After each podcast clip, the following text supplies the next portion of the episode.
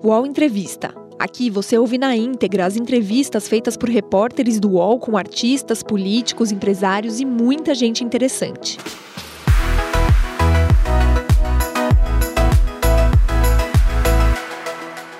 Hoje no estúdio aqui em Brasília, o ministro da Controladoria Geral da União, Vinícius de Carvalho. Muito obrigada pela sua presença aqui, ministro. Eu que agradeço o convite. E comigo nessa entrevista, meu colega, colunista e repórter aqui do UOL, Aguirre Talento. Aguirre, obrigada também, bom dia. Eu que agradeço também o convite. Bom dia, Carla. Bom dia, ministro. Bom dia. Ministro, é, eu vou começar num assunto que está em voga, né? A gente tem visto essa operação da Polícia Federal em torno do, do cartão de vacinação e de suspeita de inserção de dados falsos no Ministério da Saúde por parte de assessores do ex-presidente Jair Bolsonaro e ele também está nessa investigação. É, a CGU retirou o sigilo da carteira de vacinação do ex-presidente, mas é, esses dados só virão a público após o fim da investigação, né? É, eu queria uma avaliação do senhor desse caso e, e, da gravidade dos fatos que possam estar envolvidos nesse, nesse episódio. É, é sempre importante, é, nesses momentos, a gente deixar claro que é, se trata de uma investigação ainda em curso, tanto na CGU como na Polícia Federal. Então, todas as afirmações que a gente faz é, têm em vista o momento atual da investigação. É, o que aconteceu aqui, acho que é importante deixar claro, é, até porque eu acho que esse caso ele é bem revelador da importância que tem a lei de acesso à informação. É, esse caso ele começa na CGU por conta de um pedido via lei de acesso à informação do cartão de vacina do, do ex-presidente Bolsonaro é, esse cartão de vacina, ele sobre cartão de vacina, na verdade, havia um debate é, sobre se se tratava ou não de algo que deveria é, vir a público. É, a CGU entendeu que sim, é, considerando o contexto da pandemia, considerando se tratado do presidente da República. É, mas antes disso, lá para novembro, a partir de novembro de, do ano passado, quando chegou esse pedido na CGU, é, houve uma interlocução é, da CGU com é, o Palácio do Planalto a partir do dia 19 de dezembro sobre uma eventual autorização do presidente para que se abrisse o cartão dele. Né? É, entre o dia 19 e o dia 29 de dezembro, nós tivemos a inserção é, das vacinas, principalmente das vacinas do Rio de Janeiro, de, de Duque de Caxias, é, a impressão do cartão de vacina e depois o fato de, no dia 27, esses, esses, essas vacinas terem sido apagadas é, do registro do cartão de vacina do presidente. Então, isso aconteceu e aí no dia 29, é, a CGU recebe uma indicação de que o presidente da República teria autorizado abrir o cartão de vacina dele. Né? Então, é, quando isso acontece, a CGU pede as informações para o Ministério da Saúde, as informações chegam, eles contrastam essa informação com o fato, por exemplo, do presidente da República não ter estado naqueles locais naqueles dias, que supostamente ele teria tomado a vacina, e também com o fato de que as vacinas foram registradas no cartão de vacina do presidente muito tempo depois dele ter tomado a vacina. Né? No caso de São Paulo, mais de um ano depois, no caso de Duque de Caxias, três, quatro meses depois, se não me falha a memória. É, isso tudo foi visto como algo muito suspeito. E no dia 30 de dezembro, na sexta-feira, à noite. No último dia de governo. No último dia do, do governo, então, é, a CGU, o ministro da CGU, então, determinou que fosse aberta uma investigação na CGU, na corregedoria da CGU, sobre esse fato e mandou pra, uma cópia para a Polícia Federal. Né? Quando houve a mudança do governo, é, a corregedoria da CGU começou a investigar o caso, montou todo o histórico né, das vacinações, das é, de quem teria dado a vacina, de quem registrou a vacina, e foi investigando, né, inclusive é, se comunicando com algumas pessoas para saber, bom, está aqui o teu nome, enfermeira X, você teria dado a vacina no presidente. E não, não dei. Tal. Então você vai compondo ali o mosaico da, da investigação, traça todo, faz toda a linha do tempo. Quando se chega na questão de Duque de Caxias e se percebe que as vacinas é, teriam sido registradas, emitidas, né, enfim, é, digamos, é, colocadas no sistema do SUS, no DataSUS, é, dentro da Secretaria de Governo do município, e isso aconteceu não só nesse caso específico do ex-presidente, como em, em vários casos, se levantou uma suspeita de que talvez isso pudesse ser um esquema de registro ilegal de vacinas de pessoas que não queriam se vacinar, mas que eventualmente por motivos é, quaisquer, como viagens, por exemplo, quisessem ter o registro na vacina. É, quando a CGU teve noção do tamanho disso é, e também das limitações que a própria CGU tem em termos de investigação, foi a Polícia Federal, entregou todas essas informações à Polícia Federal, que até então ela não, não tinha. Quando foi a, isso? Isso foi em fevereiro.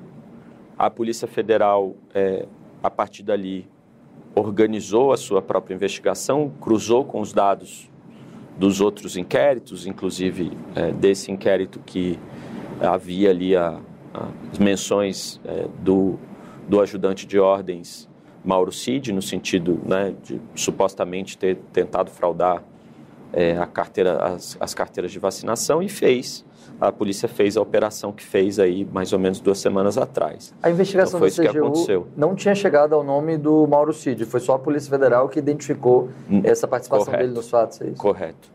É, até porque, assim, o que nós estávamos investigando ali era aquela, é, aqueles relatos com base nos documentos que a gente tinha recebido do Ministério da Saúde. Né? Mas então, só Quem fez o cruzamento com, com essa questão do Mauro Cid foi a polícia. E aí, então, nessa questão da, do, da carteira de vacinação, na CGU, que estágio que está isso? Isso está eh, completo e agora já está só com a Polícia Federal na ou ainda na parte CGU do Rio de Janeiro é, se completa, né, a polícia.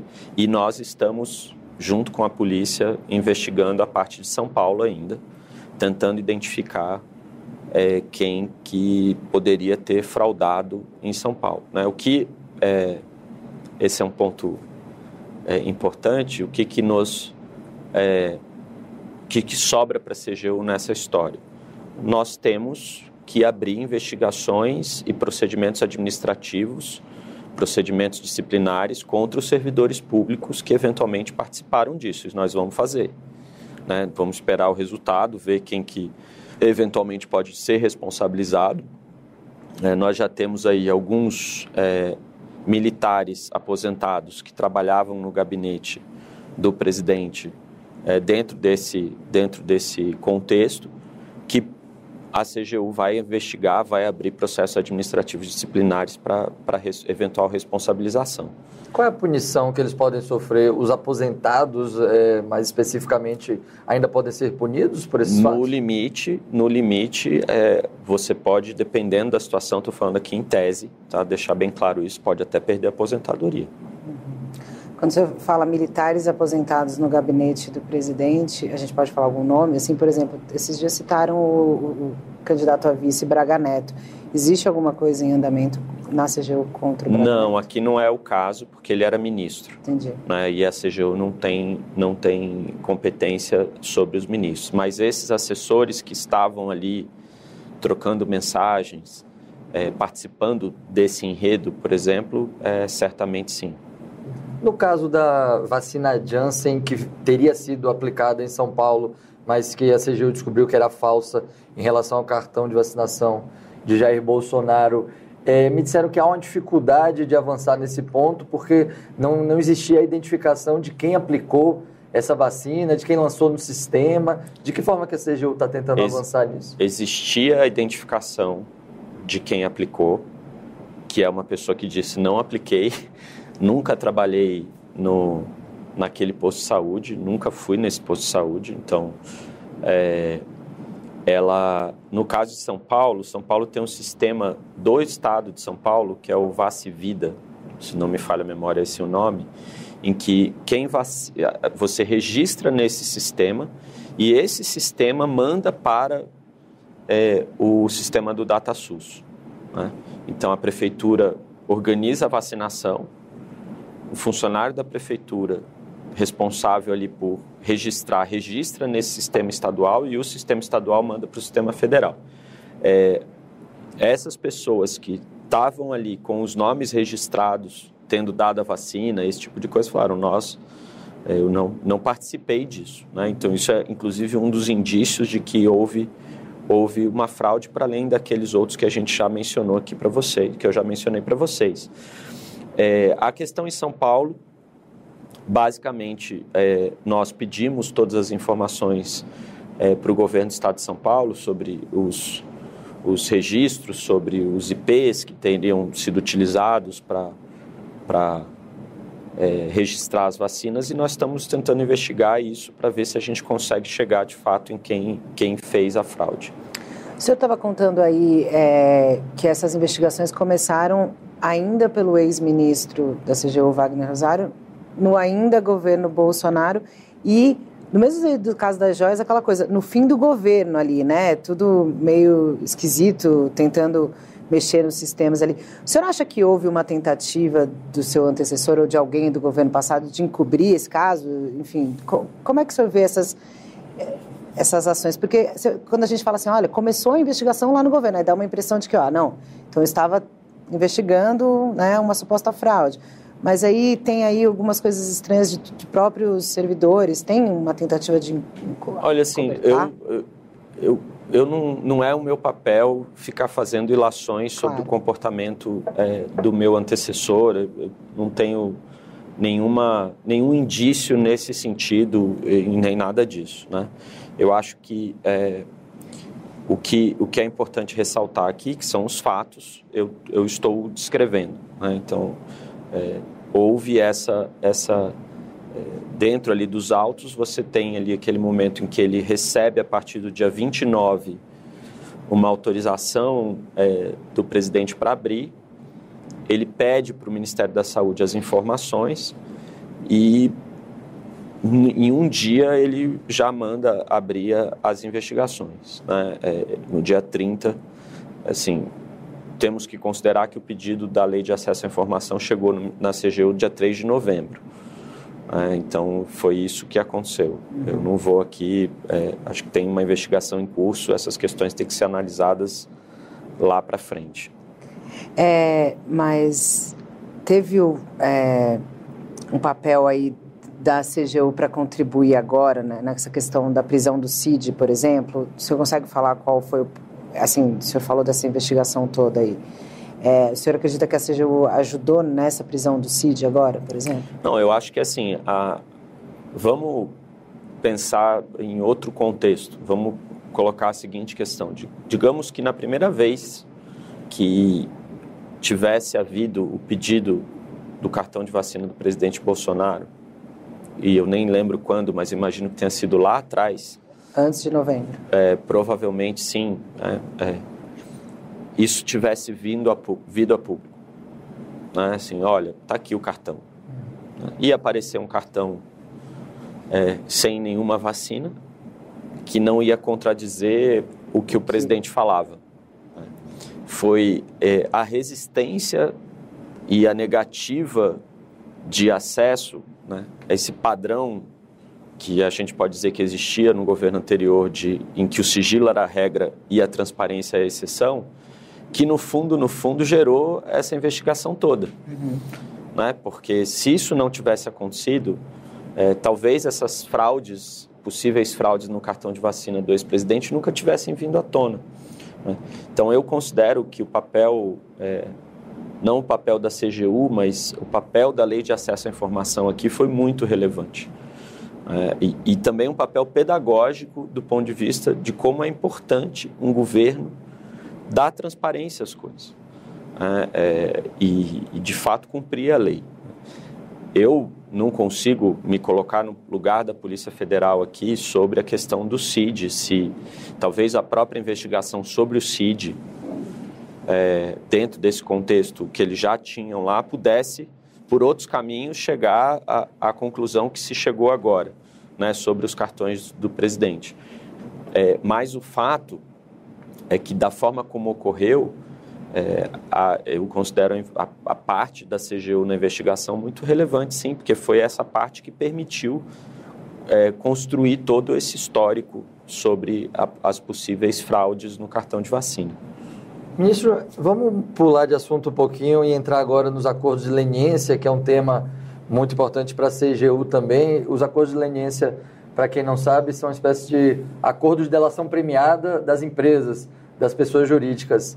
É, havia uma discussão dentro do governo de usar os valores pactuados com as empresas para multas, ressarcimentos nos acordos, trocar isso pela realização de obras para impulsionar a economia, para é, reativar, reativar o setor da infraestrutura. Como é que ficou essa discussão? É, há informações de que o presidente Lula não quis, não deu aval para essa, essa, essa utilização dos acordos? Já existe uma definição sobre isso? Não, na verdade, assim, é, existe um decreto ainda do governo Bolsonaro que permite às empresas. São duas discussões. Vamos lá. Tem um decreto do governo Bolsonaro que permite às empresas pedirem revisão nos seus acordos, dados alguns pressupostos, uhum. como, por exemplo, uma situação pré-falimentar, é, um erro de cálculo, é, uma mudança de, de, de, situação específica ali na, no fluxo de pagamentos que possa demandar uma revisão. E essa porta, em tese, ela está sempre aberta para ser discutida uhum. dentro da CGU. Né? Então, assim, se a empresa for lá e falar, olha, eu quero revisar o meu acordo, porque eu estou com esses problemas, nós vamos discutir e ver se, em cada caso concreto, se faz sentido ou não a revisão. Então, acho que isso é um ponto. Ninguém, nenhuma nenhum acordo de leniência foi feito no mundo é, para gerar a falência de uma empresa ou a desestruturação de um setor de infraestrutura. Esse é, um, esse é uma situação bem brasileira. Né? Típica é, da Lava Jato. Foi muito construída aqui, é, nesse contexto da Lava Jato mesmo, e a gente viu o resultado que deu. Empresas que tinham 35 mil, 40 mil funcionários e hoje tem 3 mil, 4 mil funcionários. E essa desarticulação do setor de infraestrutura nacional é, é uma realidade, é um fato. Né? Pode ter gente que diga que é isso mesmo, mereciam e tal, e tem gente que vai dizer não precisava. Né? Assim, é, a gente podia ter punido as pessoas, podia ter feito desconsideração da personalidade jurídica para atingir o patrimônio dos controladores. Todas essas empresas tinham controladores muito bem identificados se podia ter feito alienação de controle, tinham outros remédios possíveis né, e que de ser feitos para preservar a empresa como uma instituição, os ativos e tudo mais. Não foi, acho que, é, acho isso é algo que a gente tem que repensar para o futuro e essa discussão pode aparecer nessa em debate sobre revisão de acordo. A outra coisa é uma eventual discussão de compensação no pagamento. Né? Então, eu sou uma empresa que deve para o governo, 200 milhões de reais, por exemplo, mas o governo tem uma dívida comigo também, porque eu fiz uma obra, que eu estou fazendo uma obra, e eu quero compensar uma coisa pela outra. Uhum. Isso é possível. Está no Código Civil a compensação. Né? Então, eu acho que essas duas questões a gente tem que tratar desse jeito. Mas o presidente é, agora... Lula vetou alguma coisa dessas? Porque dessa da compensação das obras, a informação de que não, ele não assim, teria não, não, não, não vetou, não vetou. Essa questão da compensação das obras é, é uma discussão, é, de novo, em cada caso concreto, se a empresa tem algo para receber e tal. Outra coisa, completamente diferente, é uma discussão é, de um programa né, é, de obras vamos, vamos destinadas um às empresas que. Aqui tem várias é, questões que têm que ser discutidas. Né? Assim, uma questão que merece, merece um debate é assim, bom, como é que eu faço aqui, por exemplo, com o princípio da licitação? Né? Se eu vou fazer uma obra pública, eu tenho que fazer uma licitação. Eu tenho que empenhar o recurso, porque pode ser que quem ganha a licitação seja uma empresa que não, não é uma empresa que deve dinheiro para o governo uhum. né? E aí eu tenho que pagar. Então, assim, é, é, difícil você fazer um programa específico para as empresas empreiteiras da Lava Jato, para elas fazerem obras. E tem um debate sobre crédito. Né? Essas empresas, para fazerem obras, precisam de crédito. Como é que elas vão obter crédito hoje na situação em que elas estão? É, ninguém faz uma obra com um capital de giro. Uhum. Né? Todas elas são empresas muito alavancadas é, que financiam as suas obras no sistema bancário. Então, eu acho que é um assunto complexo é, que merece uma, uma discussão mais, mais profunda.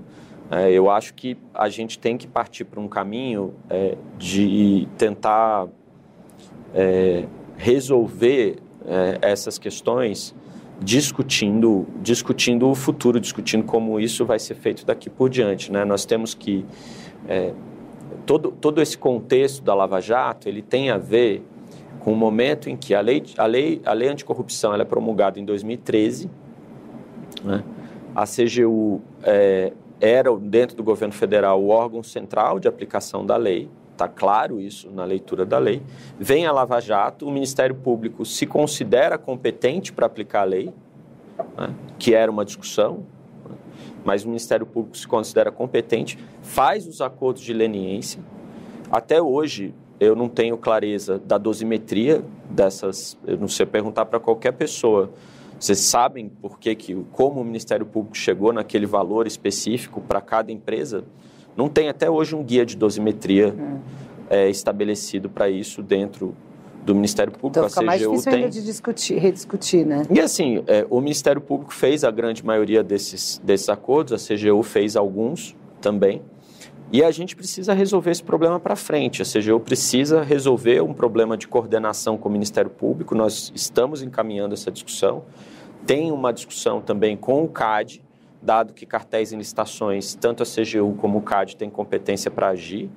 É, e nós estamos também conversando com o Tribunal de Contas. Eu espero que ao longo desse ano a gente monte um, um sistema muito mais racional de cooperação e coordenação entre esses órgãos para a investigação é, desse tipo de conduta. Isso que eu ia perguntar. Então, assim, não há ainda um martelo batido de que modelo o governo vai adotar e um prazo? O senhor, o senhor considera que esse ano precisa definir isso? Eu acho que esse ano a gente... Porque, assim, a gente quer apostar, o Brasil quer apostar na sua capacidade de combater, de combater a corrupção e de usar os acordos de leniência como um modelo, como uma forma é, para se chegar à verdade sobre determinados ilícitos? Se a resposta é sim, e a resposta da lei é essa, a gente precisa criar um modelo racional para que primeiro os acordos de leniência cumpram o papel que eles devem cumprir. É, eu fui, fiquei oito anos da minha vida no CAD. Eu fui uma das pessoas que ajudou a estruturar a política de negociação de leniências no Brasil. É, e se você olha as leniências que o CAD faz, fazia, são leniências muito robustas. Não são só descrição de fatos, histórias contadas. Tem documentos, tem é, um histórico da conduta muito bem elaborado, tem indícios muito fortes. Né? Tanto que em muitos casos do CAD, depois que você faz o acordo de leniência, Muitas as outras empresas também vêm tentar acordos porque elas percebem que o acordo de leniência é muito, é muito robusto. Né? E a gente, em matéria de lei anticorrupção, a gente tem que ir para o mesmo caminho, porque senão esse instituto não vai funcionar. Né? É, a gente tem que ser muito rigoroso com ele, porque existem estudos fora do país, de acadêmicos, que dizem que muitas vezes, quando a empresa resolve fazer o acordo, a decisão sobre fazer um acordo de leniência é uma decisão difícil. Mas feita a decisão, tomada a decisão, é, há um incentivo, há um sobre-incentivo a, a delatar, a contar mais coisas do que eventualmente aconteceram, porque ela tende a querer fazer um acordo de leniência ultra é. expansivo é. e entra numa lógica de negociação de que, bom, já que eu estou é, falando aqui de coisas que eu fiz, eu também vou falar de outras que eventualmente eu nem sei se eu fiz, mas que, sei lá, vão me proteger no fim. Né? É, e isso é uma coisa que a gente tem que tomar muito cuidado, né? porque é um, é um mecanismo de delação e, como mecanismo de delação, a gente tem que ter esses cuidados. Eu queria perguntar justamente sobre o aproveitamento das provas. A gente tem visto é, os acordos de delação e também os acordos de leniência feitos na Lava Jato serem derrubados nas cortes superiores, serem anulados. O acordo da Aldebrecht, para citar um caso é, muito emblemático, tem sido, de certa forma, é, desconsiderado em decisões do Supremo Tribunal Federal, as provas têm sido colocadas em xeque. E esse é um acordo que é, serviu para entregar é, provas para diversas investigações. A CGU ainda usa essas provas decorrentes de acordos da Lava Jato para dar prosseguimento a investigações internas, a sindicâncias, ou a CGU também está mudando o entendimento de que parte dessas provas não é mais válida? Não, na verdade, é, o que a CGU faz, é, maior, praticamente todos os acordos é, envolvendo a Lava Jato na CGU, eles estão hoje já numa, numa fase de pagamento.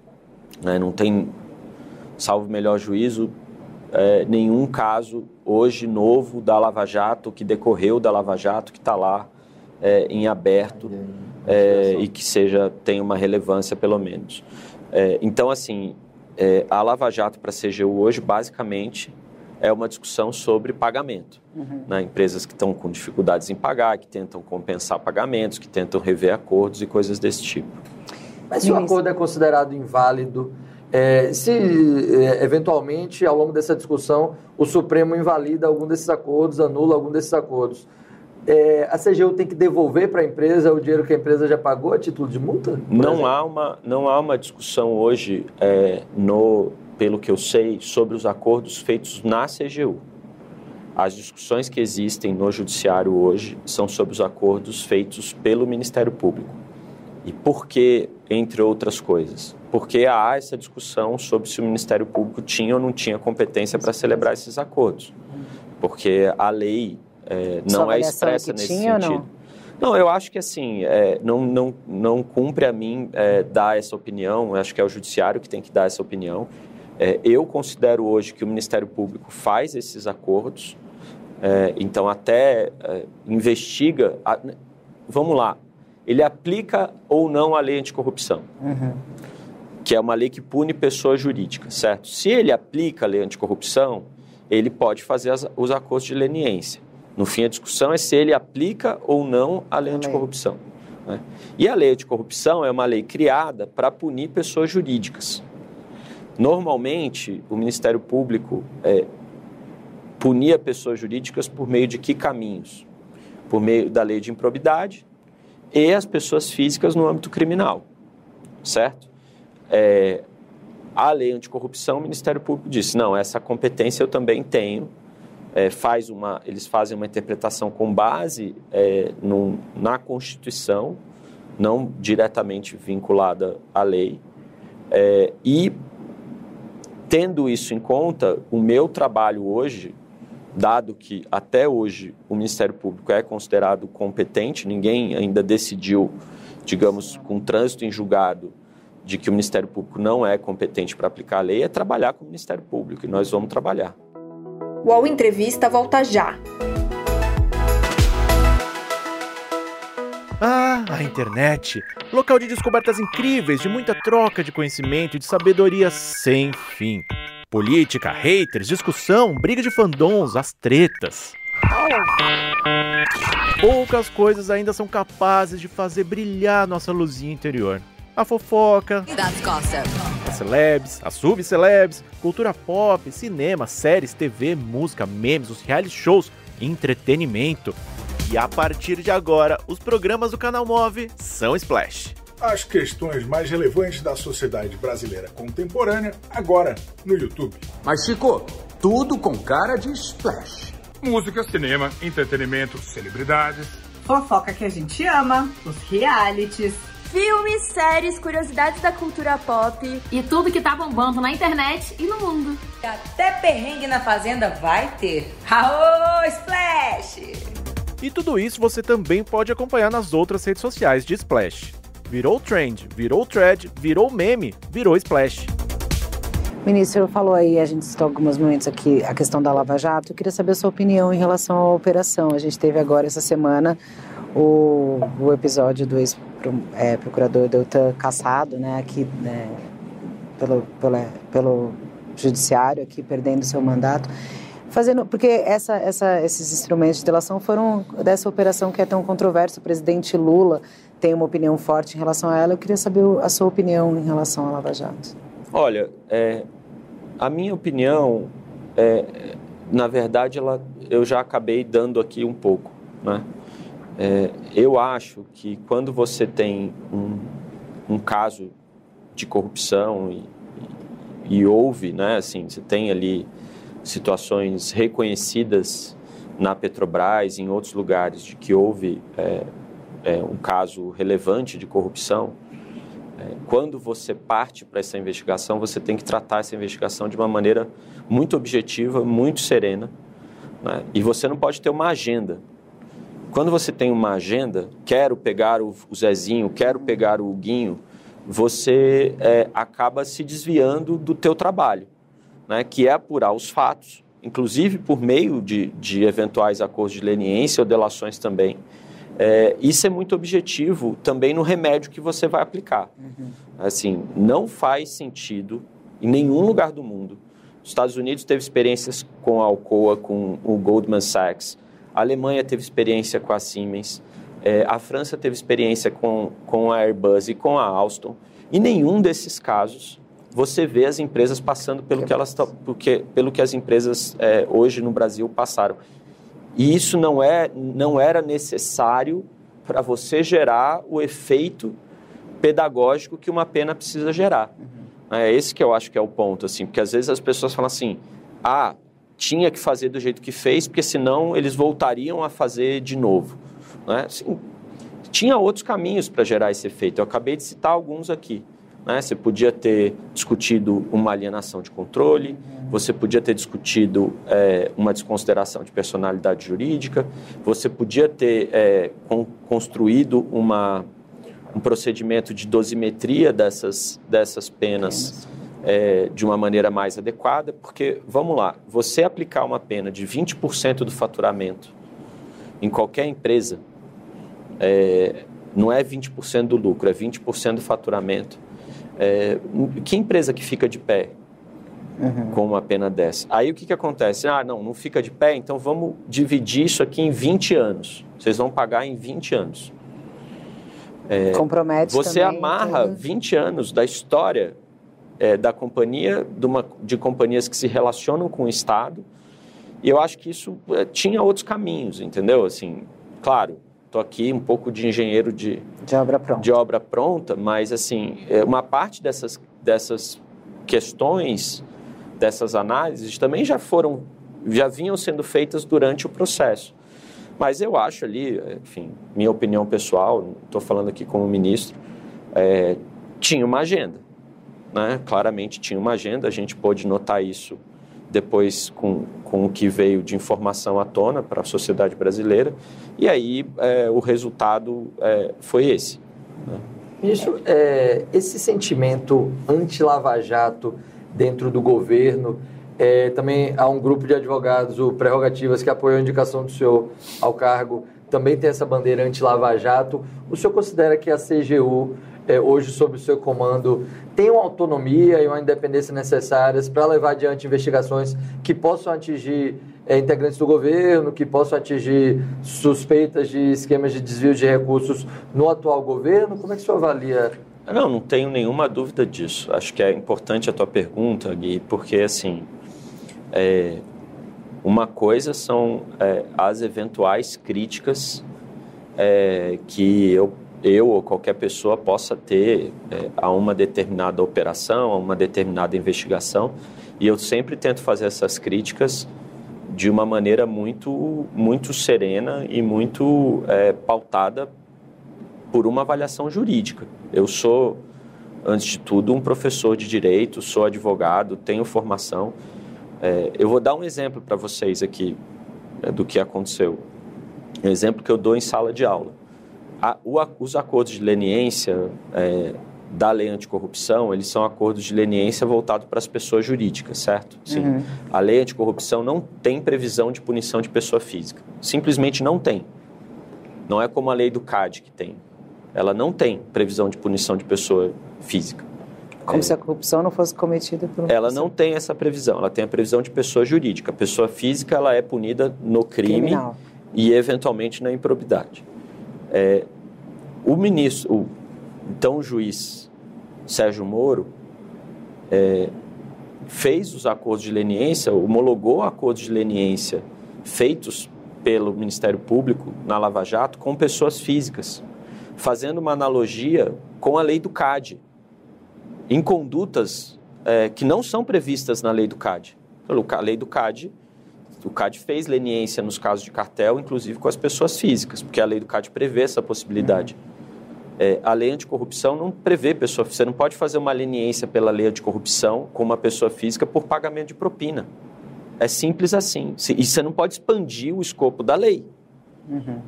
Né? Você não pode colocar, ainda mais numa lei que pune. Isso foi feito.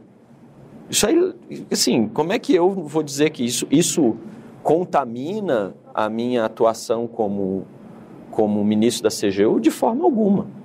De forma alguma. E aí, um outro ponto que eu acho que é relevante é assim: é, o meu, o nosso mandato na CGU é aplicar a lei anticorrupção, é combater a corrupção. Isso nós estamos fazendo. Esse ano, Como os é primeiros tá? 100 um dias de governo, nós já tivemos, já aplicamos mais de 63 milhões de reais de multa. Se vocês pegarem primeiros anos, é, os últimos 100 dias dos últimos primeiros dos últimos anos, vocês não vão ver em 100 dias é, esse tipo de, de comportamento, aplicação de 63 milhões de reais em multa logo no começo. Né? Nós estamos fazendo um trabalho de é, dar mais eficiência para o combate à corrupção dentro da CGU.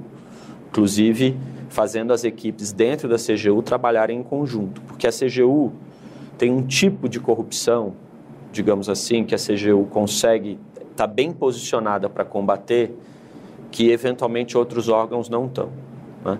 Por exemplo, é, a CGU faz muitas auditorias todo ano, né? em políticas públicas, em processos, em contratos e, eventualmente, nessas auditorias você detecta alguma coisa. Né? Teve recentemente a do consignado, né, do Auxílio Brasil? Você teve a do, você teve é, o do, a do Auxílio Brasil do consignado foi até por conta da Lei de Acesso à Informação. Também. E agora, obviamente, isso pode gerar uma investigação até dentro, eventualmente, da própria Caixa Econômica. Né? Então, assim, é, nós estamos trabalhando para melhorar e aperfeiçoar o combate à corrupção. E a CGU tem uma equipe técnica muito é, competente e muito, é, e muito independente para atuar. Né? Eu não, o meu trabalho lá na CGU é garantir as condições para que as pessoas façam o seu trabalho, dar ideias, até com base na minha experiência no CAD. Não é ficar intervindo é, em investigações, falando para aqui, faz esse, não faz aquele, de forma alguma. Isso não vai acontecer. Nesse relatório que a gente falou também do consignado e do Auxílio Brasil, no Auxílio Brasil, que acho que a CGU soltou essa semana, é, teve pagamento regular de 3,89 bilhões, né? É, esse dinheiro, ele é recuperável, assim? E... É, o que aconteceu aqui, aí sim, é, isso foi uma auditoria. Agora eu peguei ah, tá. aqui qual é o Porque ponto. Porque o consignado é uma é. coisa, o auxílio foi outra. Foram duas coisas distintas. Foram duas né? coisas distintas. Tá. Então só posso só explicar claro, as por duas favor. E é bom a gente falar claro dos dois para espectadora. É, vamos lá. É, em relação ao Auxílio Brasil, quando houve a transição, isso demonstra, inclu, demonstra inclusive é, a, a autonomia da equipe da CGU. Quando houve a transição do Bolsa Família para o Auxílio Brasil no governo Bolsonaro, no, na, de 2021 para né? 2022, é, a CGU percebendo que havia, a equipe técnica da CGU percebendo que poderia ter nessa transição alguns problemas, fez uma auditoria, começou essa auditoria. Essa auditoria que a gente publicou agora não foi, não começou na minha gestão. Uhum. É bom que se diga em benefício da, da honestidade. É, então, ela começou ainda é, pela equipe das, da, técnica no governo anterior e essa auditoria ela captou que nessa transição houve uma, uma inclusão de pelo menos 800 e poucas mil, 820 mil famílias, eu acho, é, no, no Auxílio Brasil, que não cumpriam os critérios de renda é, necessários. Então, de forma irregular. De forma irregular. É, isso se deveu, segundo esse estudo, ao fato de que o cadastro único foi desestruturado, não foi é, atualizado e não foi usado nesse processo.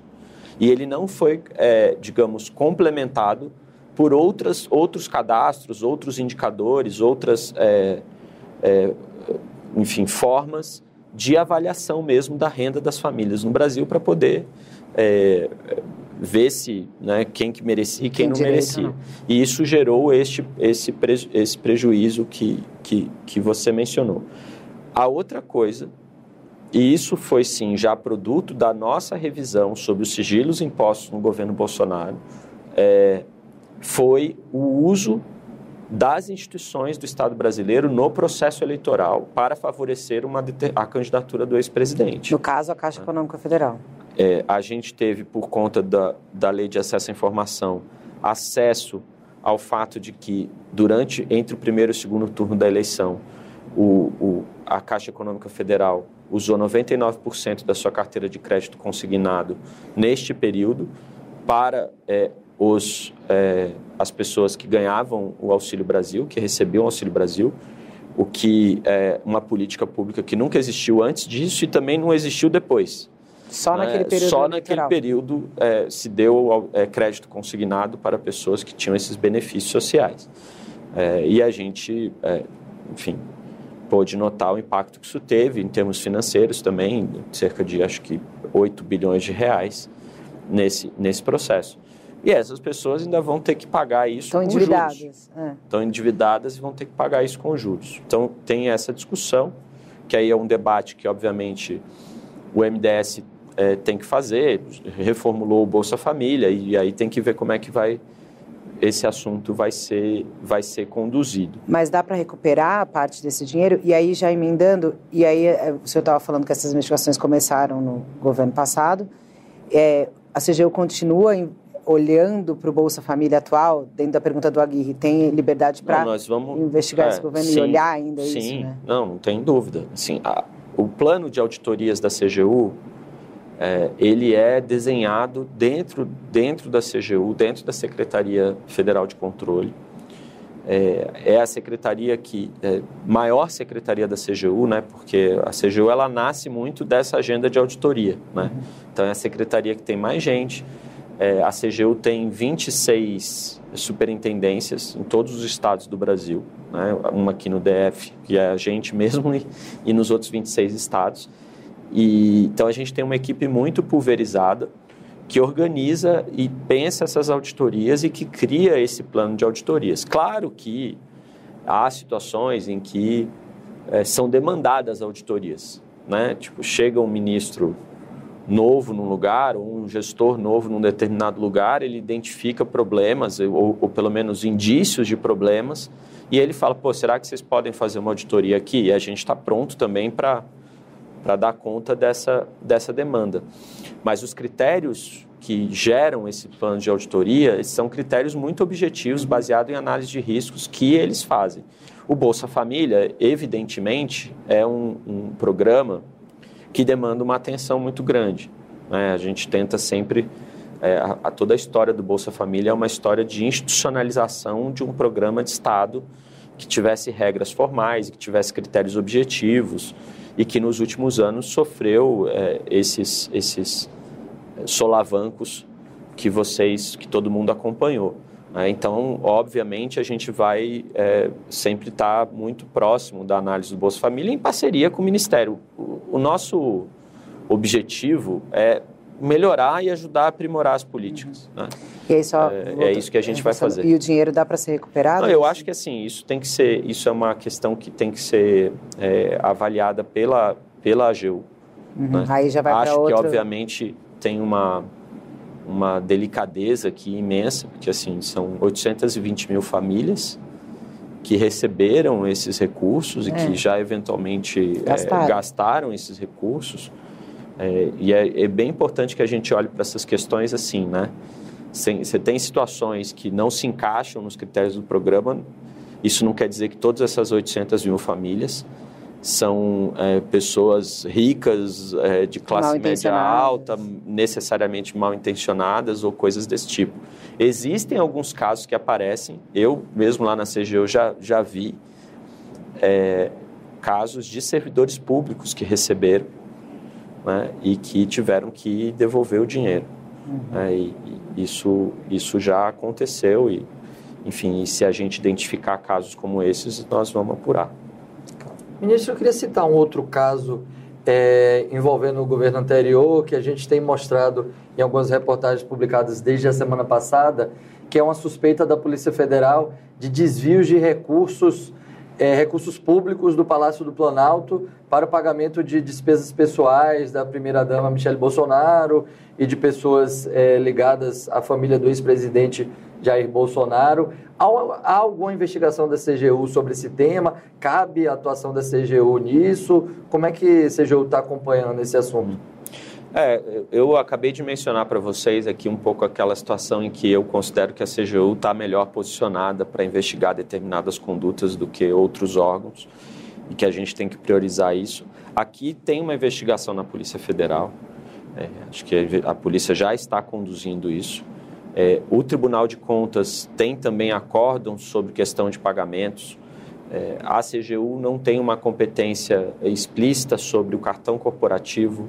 Explícita não, ela não tem uma competência para investigar o cartão, o cartão de pagamento do presidente da República.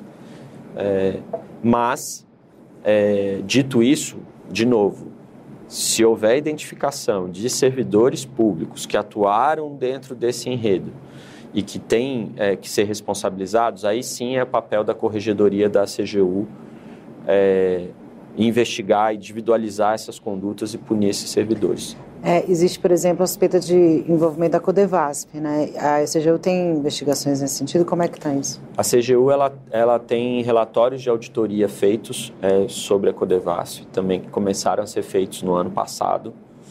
É, alguns deles já foram publicados.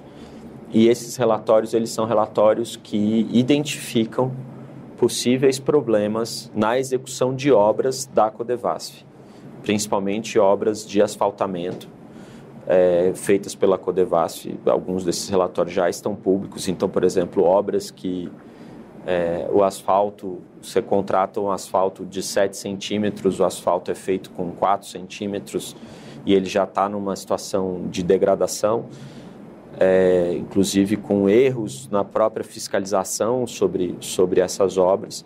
Tudo isso foram apontados nesses relatórios. Agora a gente tem que lidar com a gestão de consequências disso, né? tanto com a Codevasf, deles aprimorarem os mecanismos de controle é, aqui em Brasília sobre as suas superintendências e sobre a execução dessas obras.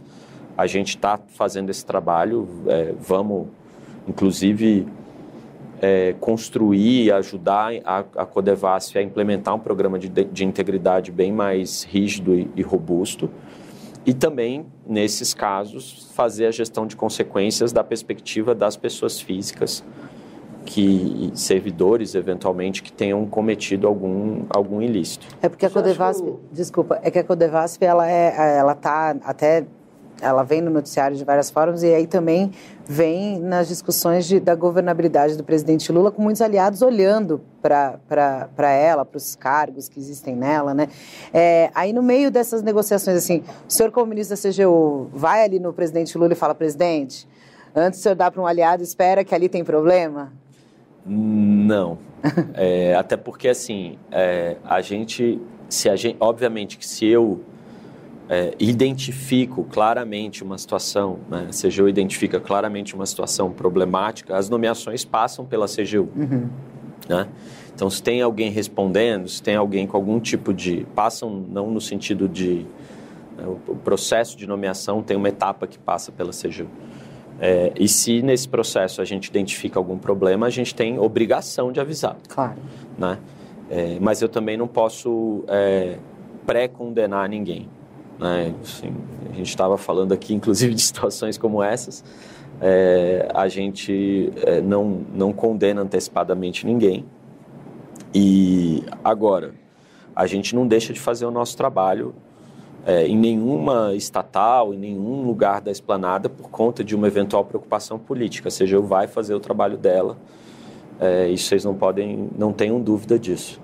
Ministro, é, teve um evento essa semana de comemoração à Lei de Acesso à Informação.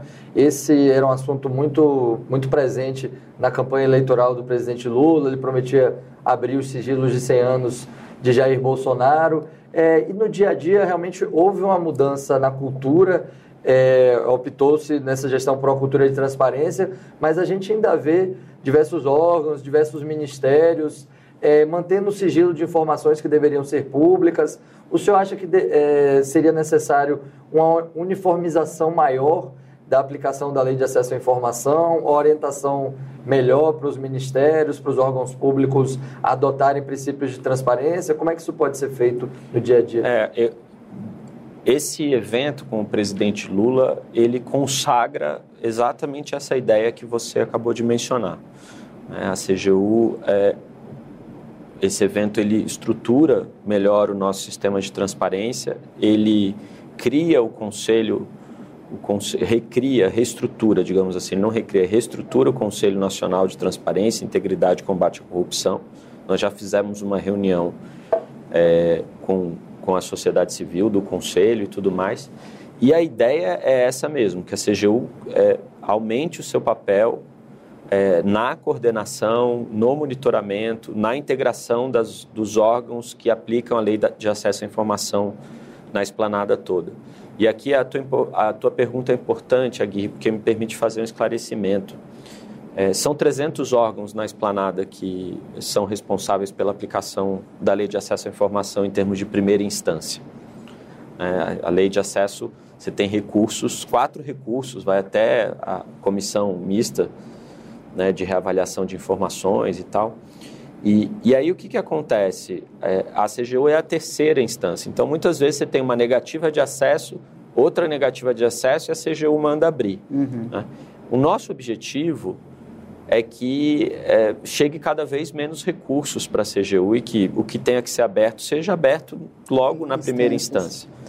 É, e, de fato, há essa transição de cultura né, de, um, de um governo para o outro, mas, assim, apesar de um caso ou outro, né, se cita muito o caso da, da festa de posse do presidente Lula no, no Itamaraty, é, pô, ali teve uma decisão em primeira instância não dando acesso com base no argumento de dados pessoais. A gente entende que esse argumento ele não servia para aquela situação e o próprio ministro do Itamaraty, é, o ministro Mauro, reviu a decisão em menos de uma semana, uhum. sem o recurso. É, isso é uma mudança muito. E assim, as pessoas usam esse argumento muitas vezes para dizer que o governo Lula faz a mesma coisa que o governo Bolsonaro é, desculpa, assim, não é honesto esse tipo de comparação. Uhum. É... Tinha também uma dúvida em relação à Alvorada. É, houve informação de que há uma negativa de, é, de informações sobre o acesso e a visita do, que o presidente Lula recebe na Alvorada. Como que é essa questão das visitas e dos sigilos? É, a gente, boa, a gente fez dois enunciados sobre esses temas. Né? É, um enunciado sobre o Palácio do Planalto, e outro enunciado sobre as residências oficiais. Né? Em relação às, às residências oficiais, é, a determinação é que tudo que o que, que o enunciado estabelece, que tudo aquilo que envolve a agenda do presidente da República como presidente, é, visita de um eventual é, político, de um empresário, reuniões, almoços, jantares, enfim, que envolvem a atuação dele como presidente da República, é, têm que ser públicas. É, aquilo que envolve a privacidade do presidente, então, uma visita de um médico, ou eventualmente questões de segurança muito, né? Então, digamos que tenha, só por exemplo, assim, que o presidente receba uma visita semanal ou, ou periódica de algum tipo de, é, de médico mesmo, ou, ou de um terapeuta específico, qualquer coisa que envolva é, isso, para além da questão da privacidade, tem uma questão de segurança uhum. do presidente. Então, essas informações é, devem ficar sigilosas, pelo menos isso está previsto na lei, no artigo 24 da lei. É, isso tem que ser sigiloso pelo menos até o, até o final do mandato dele. Né? Então, isso tem uma previsão legal. E usar essa previsão para esses casos é, não, é, não é dizer que é igual ao governo Bolsonaro, nem nada disso. O governo Bolsonaro dava sigilo, mantinha em sigilo informações sobre visitas do Valdemar da Costa Neto no Palácio do Planalto. Uhum. Como é que o presidente do partido do presidente vai ao Palácio do Planalto e isso não pode ser público? local de trabalho do presidente. Uhum. São coisas completamente diferentes. E no, né? Planalto, então, assim, no, caso, no Planalto não tem, não tem nenhuma agenda privada dentro no do Planalto, Planalto, como regra, não tem nenhuma agenda privada. Agora, pode acontecer. Pode acontecer de um médico ir é, mas eu fico na dúvida, Mício. A saúde do presidente, situação. eu entendo que tem o lado pessoal, mas a saúde do presidente da República, ela não tem uma, um interesse público também? Não, é, é, pode ter um interesse público, mas aí, de novo, é, depende muito da situação concreta. Entendi. Né? Assim, é, e aí, como eu disse, tem situações de visita periódicas e coisas desse tipo que aí você pode, é, tem que tomar algum, algum cuidado. É, mas, assim, no caso específico do Alvorada, tinha uma dificuldade também com, com informa a existência ou não de informações de ingresso uhum. e isso está sendo resolvido pelo GSI. Né? Assim, a gente tem conversado com o GSI, eles criaram um grupo de trabalho exatamente para ver essas situações e a informação que eu tenho é que já há pedidos de acesso à informação no GSI sobre visitas ao Alvorada que já estão sendo é, liberadas. Então, assim, é, é completamente diferente é, do ponto de vista de análise substancial e de método de trabalho, assim, é incomparável. Uhum. A gente está chegando ao fim, tem mais uma pergunta, Guerra, eu faço uma final. O senhor tem um balanço de quantos sigilos da gestão Bolsonaro ou a CGU na sua gestão abriu? Ah, nós... É, nós é porque assim, você tem sigilos Sim, mas assim, você tem sigilos do governo passado que passaram por essa análise, por essa revisão, por um grupo de trabalho montado pela CGU, e você tem é, informações ainda do governo anterior que são pedidos novos, hum. né, que chegam novos pedidos. Né? E então esse número ele vai ele vai aumentando, porque nada impede que alguém vá lá e peça uma informação sobre o, alguma coisa do governo anterior, né? hoje, amanhã, depois, enfim. Então, hoje a gente tem um balanço aí de revisão de em torno de 200 sigilos. 200 sigilos do Bolsonaro. É, e, Mas é que quando o presidente Lula crescendo. começou, ele falou, é, eu vou derrubar todos os sigilos do Bolsonaro. E aí chegou logo no começo, ficou aquela expectativa, mas existe um processo, né, para isso. Não é assim do dia para a noite, né? É, e, e, aí o que, que acontece? Assim, você tem é, uma uma série de situações que são situações em que é, são sigilos que de fato é, mereciam, não, não era um problema, né? E você tem casos que de fato foram muito emblemáticos e que foram mobilizados em torno daqueles quatro argumentos, né? E você tem informações que são classificadas, que é um, um outro capítulo. Uhum. Então, é, o que nós fizemos foi promover a revisão dos sigilos relacionados àquele argumento de dados pessoais, que gerava aquele sigilo eterno, 100 anos, 100 anos. É, questões relacionadas à inteligência, segurança nacional e segurança do, do presidente e seus familiares. Né?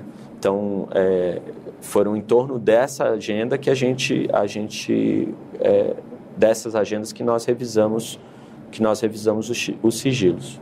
E ainda tem muito muitas outras coisas para Tem, porque vocês não param de, de trabalhar. De trabalhar e de pedir acesso à informação, e o nosso trabalho é garantir que vocês tenham. Que bom, o nosso trabalho também é continuar perguntando. Ministro, eu queria muito agradecer sua presença, passou rápido.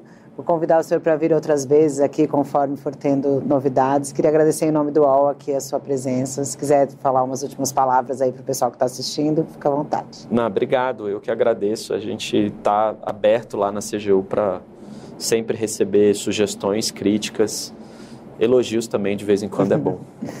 Agui, obrigada também hoje pela participação. Obrigado, obrigado, ministro, por obrigado. responder todas as perguntas, esclarecer. obrigado, Carla, pelo convite. E obrigada a você que esteve aqui com a gente até agora. Na semana que vem a gente volta com autoridades e personalidades aqui de Brasília. Até mais. O UOL Entrevista e outros podcasts do UOL estão disponíveis em uol.com.br/podcast. Os programas também são publicados no YouTube, Spotify, Apple Podcasts, Google Podcasts e outras plataformas de distribuição de áudio.